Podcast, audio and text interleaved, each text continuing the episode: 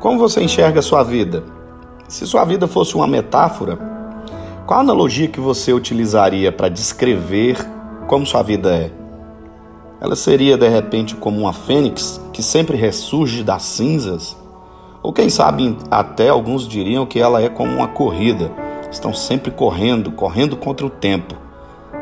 O ponto de vista que você enxerga a sua vida faz toda a diferença. Hoje é o nosso quinto dia e o tema é Como Deus enxerga a sua vida. A grande pergunta na nossa vida é como Deus nos vê. Como Deus está enxergando a maneira que nós vivemos, a maneira que nós estamos nos relacionando, as decisões que nós tomamos. Esse é o assunto do nosso quinto dia, da nossa quinta aula. Como você completaria essa frase? A minha vida é. Como você completa essa frase, demonstra suas crenças, de como você se vê. Alguns dizem: minha vida é um sofrimento. Outros, minha vida é uma vida de muitas dores.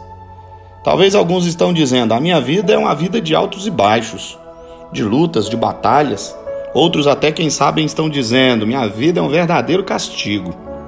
E o interessante é que a maneira que você enxerga a sua vida vai expressar no que você acredita sobre você mesmo. Existem muitas crenças limitantes que nós criamos que nos impede de ver o que Deus acredita sobre nós. E aí vai a pergunta: você sabe o que Deus pensa sobre você? O que Deus vê em você? O que Deus enxerga em você? A palavra de Deus fala sobre a maneira de como Deus nos enxerga. Ela está repleta de metáforas de como Deus nos vê. Hoje nós vamos abordar duas metáforas de como Deus nos enxerga, de como Deus nos vê. No livro que nós estamos lendo, Uma Vida com Propósito, ele fala sobre três metáforas de como Deus nos vê. Ele diz o seguinte: a vida é um teste. Segundo, a vida é uma incumbência de confiança. E o terceiro, a vida é uma atribuição temporária. Hoje nós vamos abordar essas duas primeiras metáforas. A terceira metáfora, a vida é uma atribuição temporária, nós estaremos meditando nela no dia 6. Hoje nós veremos essas duas primeiras metáforas. A vida é um teste, a vida é uma incumbência de confiança. Então vamos lá. A primeira metáfora é a vida é um teste. Olha, a palavra de Deus, a Bíblia, ela está repleta de passagens onde Deus está permitindo o seu povo ser testado. E nesses testes, Deus está refinando o seu povo para que eles sejam aprovados. Temos mais de 200 passagens na palavra de Deus que falam sobre testes que Deus fez com o seu povo. A história de Abraão, por exemplo, quando Deus pede para ele o seu único filho. Veja só que teste: Deus estava testando a vida de Abraão. Jacó, quando ele tem que trabalhar 14 anos para se casar com a mulher que ele tanto amava. A grande verdade é que todos nós seremos testados por Deus. Na palavra de Deus, todos os personagens bíblicos, absolutamente todos, foram testados por Deus. Infelizmente, muitos deles foram reprovados. Muitos foram reprovados no teste de Deus e eles sofreram tragicamente. Vamos lá? A vida de Adão e Eva, por exemplo, eles foram testados por Deus. Quando Deus diz para eles: De todas as árvores dos jardins vocês podem comer, apenas da árvore que está no centro do jardim vocês não poderão comer dela. E o que aconteceu? Eles foram testados e reprovados.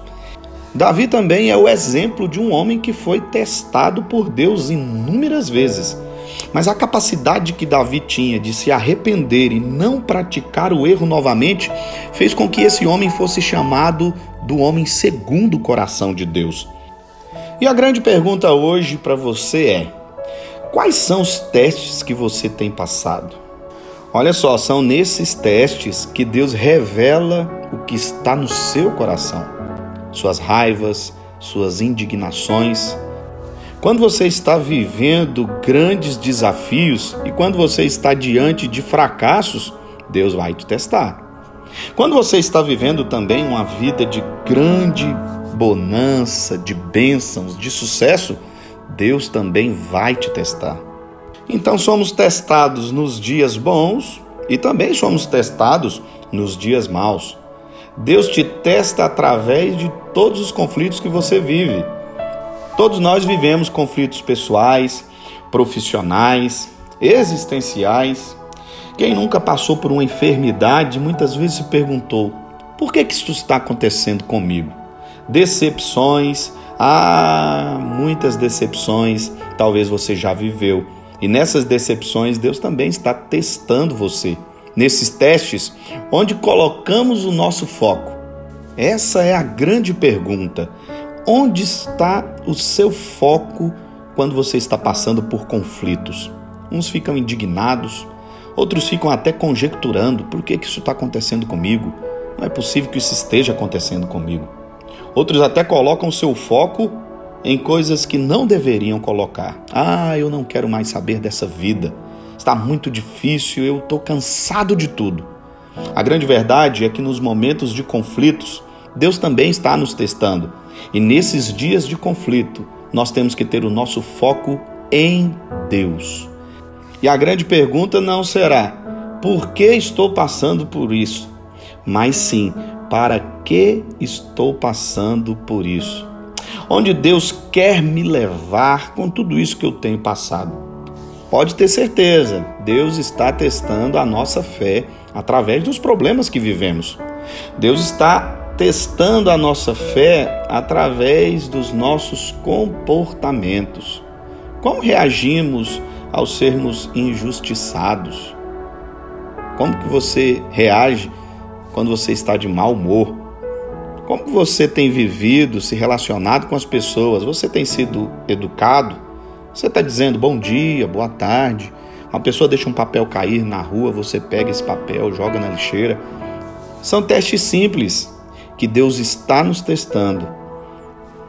Olha, mas eu tenho uma boa notícia para te dar. Você jamais será testado acima da sua capacidade. Glórias a Deus, não é verdade? Se você está passando por um teste ou por uma aprovação, entenda, você jamais será testado acima da sua capacidade.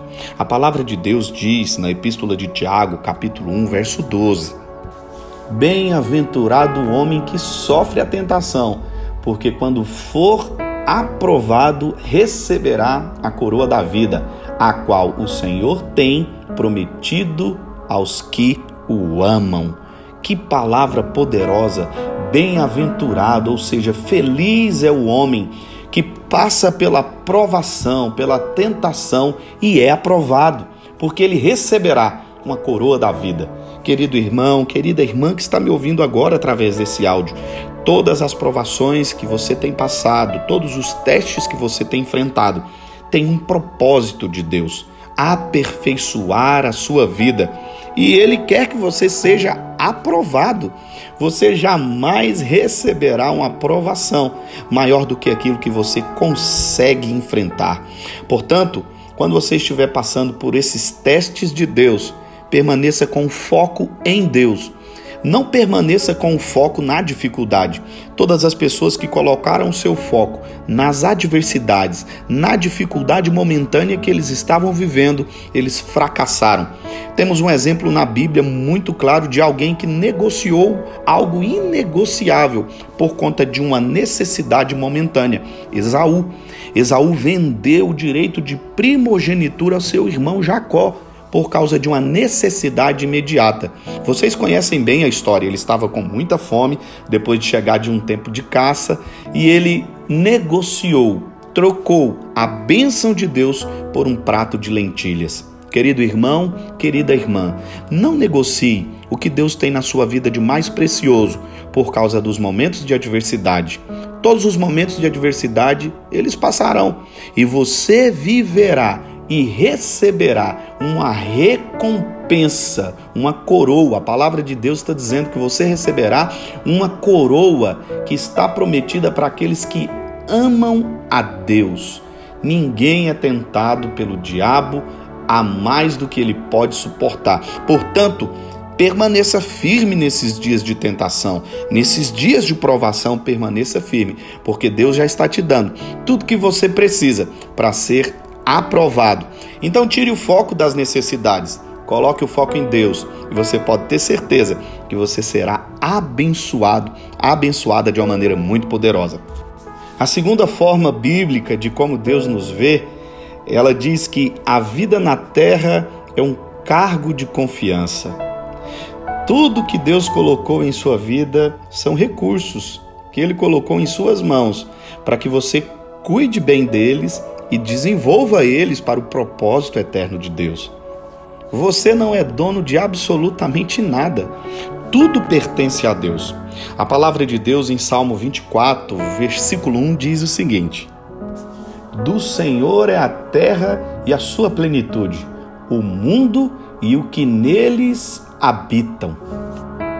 Absolutamente tudo pertence a Deus. A palavra de Deus está dizendo: do Senhor é a terra e toda a sua plenitude, o mundo e todos os que nele habitam. Então, o trabalho que você tem não é seu, é de Deus. Foi Ele quem te deu. Sua casa, seu intelecto, seus recursos financeiros, absolutamente tudo é de Deus. Nada é seu. Quando você nasce, você não tem absolutamente nada. Você não traz absolutamente nada quando você nasce. A mesma coisa acontece quando você morre. Quando você morre, você não vai levar o seu trabalho, sua casa, quem sabe o dinheiro que você tem. Você vai deixar absolutamente tudo, porque tudo não pertence a você. É como se você estivesse pegando algo emprestado de alguém. E esse alguém é Deus. Ele te emprestou seu trabalho, sua casa, sua família, seu intelecto, os recursos que você tem. Foi Deus quem te deu. Ele confiou a você, ele entregou em suas mãos para que você desenvolva com responsabilidade essa confiança que ele te deu. A palavra de Deus nos evangelhos nos conta a parábola dos talentos. A Bíblia diz que o Senhor, ele entregou talentos. Um entregou dois talentos, outro entregou um talento e a outro entregou cinco talentos. É tão interessante essa passagem bíblica porque quando o Senhor volta e pede contas daquilo que ele entregou aos seus servos, o que ganhou cinco talentos trabalhou e ganhou mais cinco. O que ganhou dois talentos trabalhou ganhou mais dois. Agora houve um que foi irresponsável com aquilo que Deus entregou nas mãos dele. E a Bíblia é muito clara.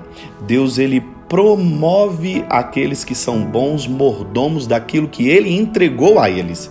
Infelizmente, aquele que não fez absolutamente nada, não foi um bom mordomo daquilo que Deus deu a, a ele, essa pessoa perdeu absolutamente tudo, até o que ele tinha, ele perdeu. É muito importante que você entenda o que você está fazendo com o que Deus te deu.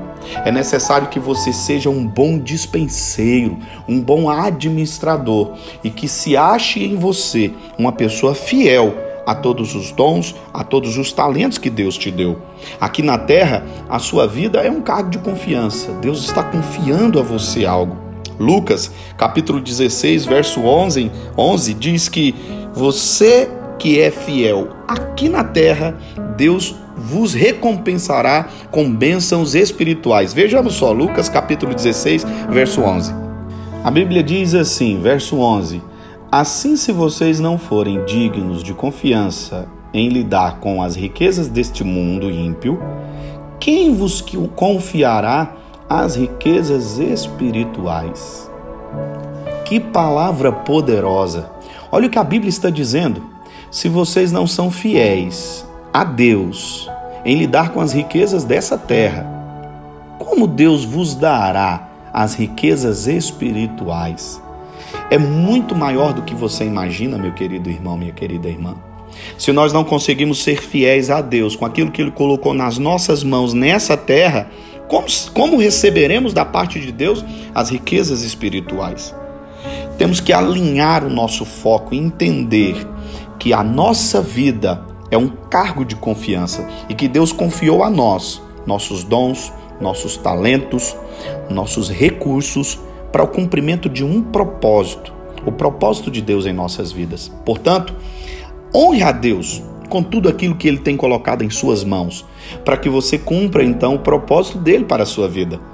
Que Jesus possa te abençoar de uma maneira muito poderosa. Eu sou o pastor Paulo Borges. Estou muito feliz de estar com vocês nessa jornada espiritual sobrenatural de 40 dias de uma vida com propósito. Até a nossa próxima aula. Que Deus abençoe todos vocês.